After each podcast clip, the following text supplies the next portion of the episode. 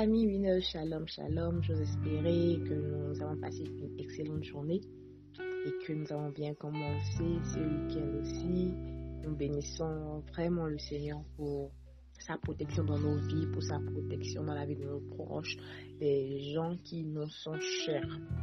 Depuis le début de la semaine, nous parlons des leçons à tirer de la vie d'Esther et nous continuons encore avec ce thème pour notre temps autour de la parole ce matin. Aujourd'hui, j'aimerais attirer notre attention sur un fait qui a également marqué l'histoire de la reine Esther. C'est que après son jeûne, elle est passée à l'action. Après son jeûne, elle est passée à l'action.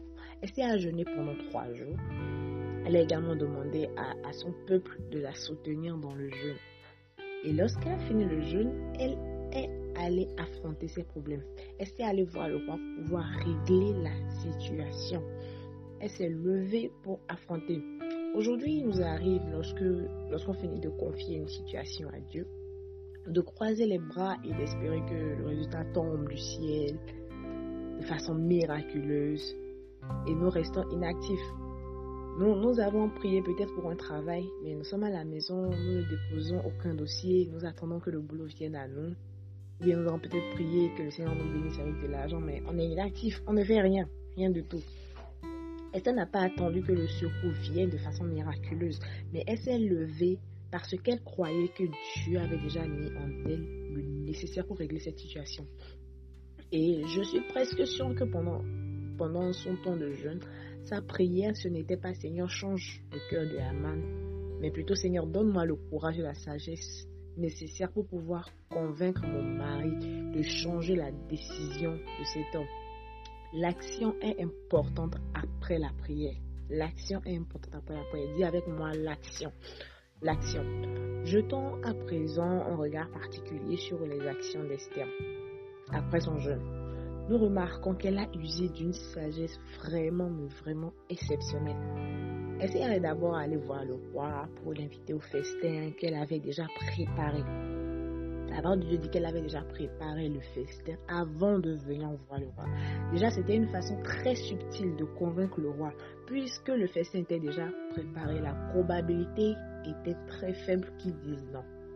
Tout était déjà préparé. Donc, elle a d'abord préparé le festin avant d'aller l'inviter.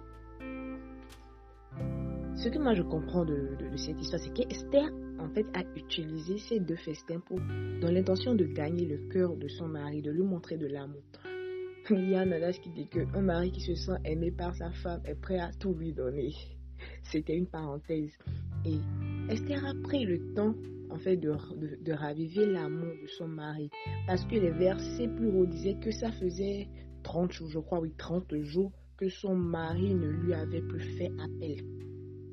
Donc elle a utilisé cette stratégie afin d'avoir une bonne raison de, de, pouvoir faire une demande au roi. Amen. Après le premier festin, il y avait la joie dans les cœurs. Les versets même, disent même qu'Amon était joyeux quand il a fini pendant qu'il rentrait à la maison. Et puis maintenant est venu le deuxième festin. Et là, c'était le bon moment pour que Esther lance. Elle a fini de gagner le cœur de son mari. Puis maintenant, elle informe que quelqu'un veut tuer son épouse qu'il aime tant. Waouh, quelle stratégie. Écoutez ce qu'elle dit. Le verset, verset 3 du chapitre 7 dit L'impératrice Esther répondit Si l'empereur veut m'accorder, c'est la Bible du semeur, Bible du semeur. Si l'empereur veut m'accorder une faveur, si l'empereur le veut bien, que la vie sauve me soit accordée. C'est là ma requête.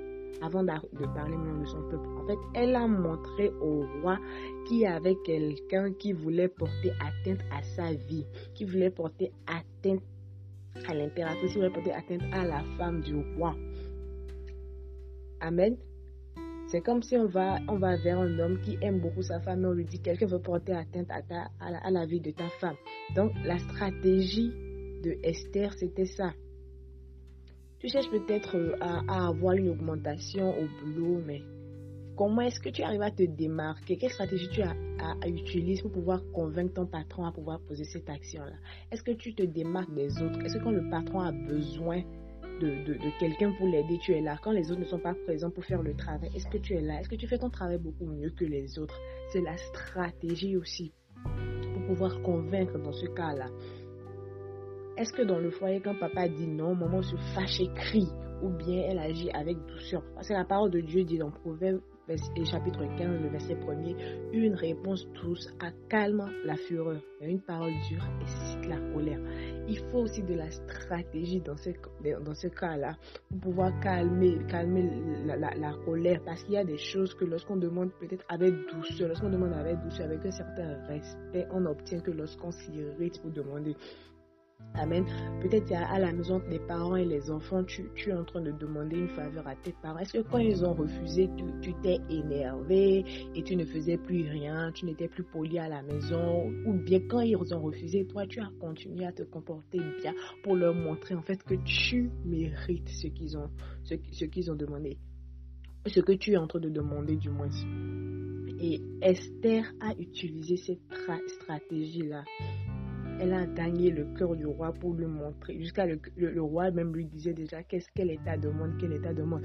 Elle a tout fait pour que lorsqu'elle sortira la demande, que le roi fût, tellement sidéré par ce qu'elle avait déjà fait et qu'il ne refuse pas.